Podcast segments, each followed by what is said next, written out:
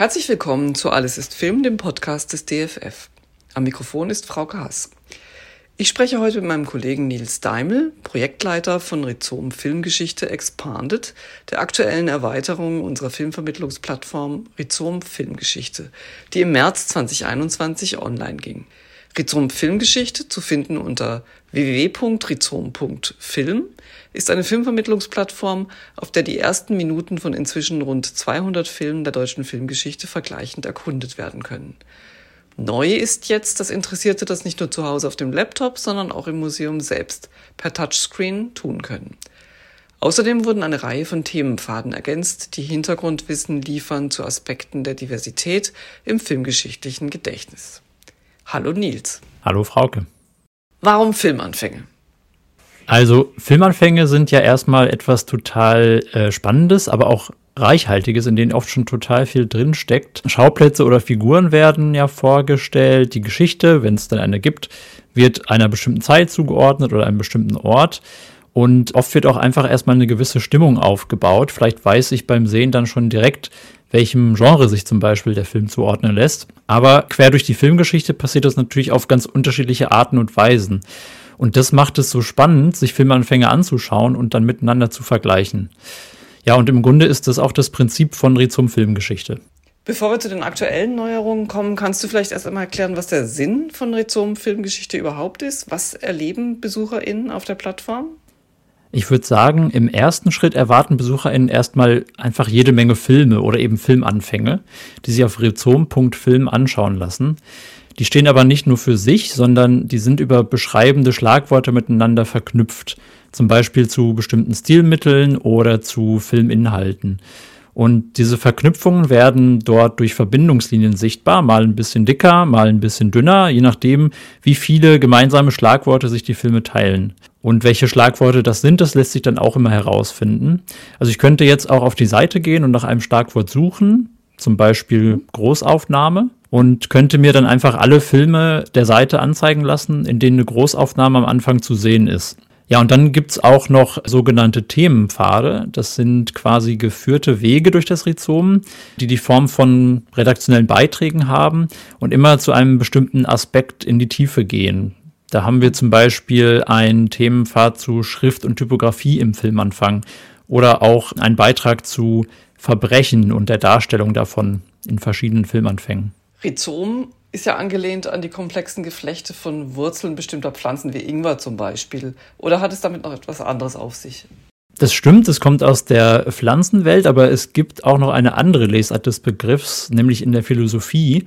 Und da steht Rhizom oder das Rhizom im Grunde dafür, neues Wissen als ein Ergebnis zu verstehen von einem Prozess aus ständigem Verknüpfen und Vernetzen des Bekannten.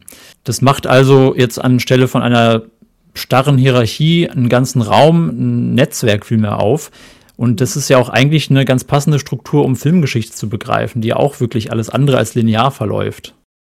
Rhizom Filmgeschichte ist ja keine eigenständige, sondern eine Tochterplattform von filmportal.de. Was bedeutet das, beziehungsweise warum ist das so? Man kann Rhizom Filmgeschichte auch als eine zusätzliche Schicht verstehen zur Präsentation der Daten, die sich bei Filmportal befinden. Technisch betrachtet greift Rhizom.film auf die filmografischen Angaben zurück, die ja bei Filmportal zu deutschen Filmen sehr detailliert vorliegen und gepflegt werden. Das betrifft aber auch die Filmanfänge, die im Rhizom zu sehen sind. Denn Filmportal dokumentiert und zeigt auch die Ergebnisse des sogenannten Förderprogramms Filmerbe. Das ist, wie der Name jetzt schon sagt, das zentrale Programm, um die äh, systematische Digitalisierung des deutschen Filmerbes zu finanzieren. Ja, und die ersten fünf Minuten dieser neu digitalisierten Filme sind deshalb immer zuerst auf Filmportal zu sehen und Rhizom Filmgeschichte bettet die gleichen Videos dann ein und zeigt mhm. sie eben in diesem Knüpfwerk, das sich aus den Schlagworten und deren Verbindung ergibt. InternetnutzerInnen können sich ja jetzt schon seit fast zwei Jahren äh, auf rhizom.film tummeln und da Filmanfänger erkunden. Aber du hast jetzt ein Erweiterungsprojekt betreut, das eine schöne Neuerung für MuseumsbesucherInnen im DFF mit sich bringt. Auf was können sich die BesucherInnen freuen? Erzähl doch mal. Also eine Erweiterung, die wir jetzt in diesem Projekt umsetzen konnten, ist eine räumliche Erweiterung. Bisher war Rhizom Filmgeschichte ja ausschließlich online erreichbar und Dabei vermute ich jetzt mal größtenteils zu Hause.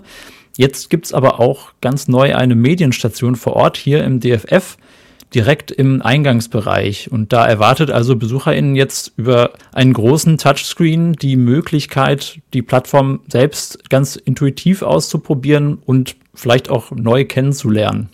Das ist aber nicht die einzige Neuerung. Es sind auch, du hast es schon erwähnt, eine Reihe neuer Themenpfade entstanden. Was gibt es da zu entdecken? Ja, insgesamt sind jetzt drei neue Themenpfade entstanden, mit denen wir diesmal aber etwas andere, neue Wege gehen. Die kommen nämlich diesmal von GastkuratorInnen, die wir eingeladen haben, sich mit dem Rhizom speziell unter dem Schwerpunkt der Diversität zu beschäftigen. Mhm. Immer mit einer äh, jeweils eigenen Fragestellung. Die Frage danach, was eigentlich gemeinhin so als Filmerbe verstanden wird, die stellt sich ja mit Blick auf das Rhizom sowieso ganz schnell und uns, also dem DFF als Filmerbeeinrichtung sowieso. Ja, und dazu wollten wir jetzt bewusst Stimmen und Positionen einmal sichtbar machen ohne dass wir das Ganze jetzt als abgeschlossen und abgehandelt verstehen. Mhm. Ja, und da sind jetzt wirklich sehr spannende Beiträge entstanden, in dem unter anderem auch ganz neue Videointerviews zu sehen sind mit ExpertInnen, aber auch mit FilmemacherInnen. Mhm. Und ich glaube, mehr will ich da noch gar nicht verraten. Die gibt es auf jeden Fall jetzt online bei Rhizom Filmgeschichte zu sehen. Wenn ich es richtig verstanden habe, allerdings das jetzt nicht im Museum oder jedenfalls nicht auf dem Touchscreen dort. Warum müssen die Leute auf ihr Handy oder den heimischen Computer ausweichen, um tiefer in diese Themenpfade einzutauchen? Also die Themenpfade sind ja eine Möglichkeit, bestimmte Aspekte gezielt zu vertiefen und sich dabei mit Filmanfängen, aber auch mit Texten und Bildern zu beschäftigen. Und das funktioniert natürlich besser, wenn man sich dafür ein bisschen Zeit nimmt.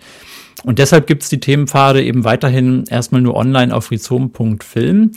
Und im Museum haben wir sie dann quasi zum Mitnehmen eingebaut über einen Link, der sich anzeigen lässt und der sich dann mit dem eigenen Smartphone oder auch mit dem Computer dann später zu Hause öffnen lässt. Damit man einfach ein bisschen in Ruhe sich da mit beschäftigen kann, die man vielleicht dann im Museum oder im Foyer unseres Museums nicht so ganz so hat. Ganz genau. Oder vielleicht setzt man sich ja nach dem Museumsbesuch auch nochmal in unser schönes Café und ruft die Seiten dann mit dem Smartphone auf. Auch eine gute Idee. Ja, vielen Dank für das Gespräch. Danke dir. Das war mein Gespräch mit Nils Daimel, Mitarbeiter der Abteilung Filmbildung und Vermittlung und Leiter des Projekts Rhizom Filmgeschichte Expanded, das unter anderem dafür gesorgt hat, dass BesucherInnen des DFF dort jetzt vor Ort und per Touchscreen in die Welt der Filmanfänger eintauchen können. Schaut doch einfach mal im DFF rein. Den Touchscreen findet ihr gleich rechts nach dem Reinkommen. Wenn ihr nichts verpassen wollt, was im DFF passiert, abonniert gerne unsere Podcasts Filmgeschichte in Objekten oder Alles ist Film. Aber jetzt erstmal danke fürs Zuhören.